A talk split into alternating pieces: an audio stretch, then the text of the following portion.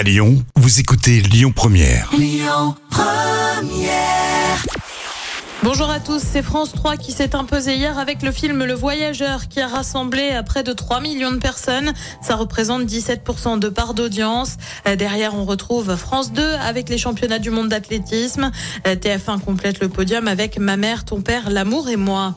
Laurence Boccolini récupère une émission sur France 2, vous le savez. Elle a arrêté Tout le monde veut prendre sa place le midi pour se consacrer à d'autres choses.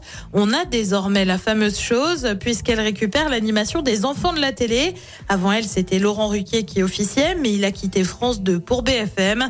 À noter que les enfants de la télé ne devraient pas revenir avant octobre sur la 2 en raison de la Coupe du Monde de rugby. Et puis un film avec Calogero, ça se passe sur M6 et ça s'appelle Respire.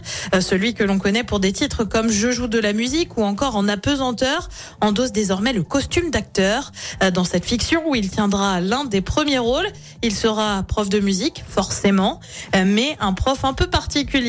La fiction débarque sur la 6 le 12 septembre prochain. Côté programme, ce soir sur TF1, c'est l'émission Camille et Images. Sur France 2, c'est la série avec Corinne Maziero, Capitaine Marlowe. Euh, Sur France 3, on suit les championnats du monde d'athlétisme. Et puis sur M6, c'est La Belle et la Bête. C'est à partir de 21h10. Écoutez votre radio Lyon Première en direct sur l'application Lyon Première, lyonpremière.fr et bien sûr à Lyon sur 90.2 FM et en DAB+. Lyon Première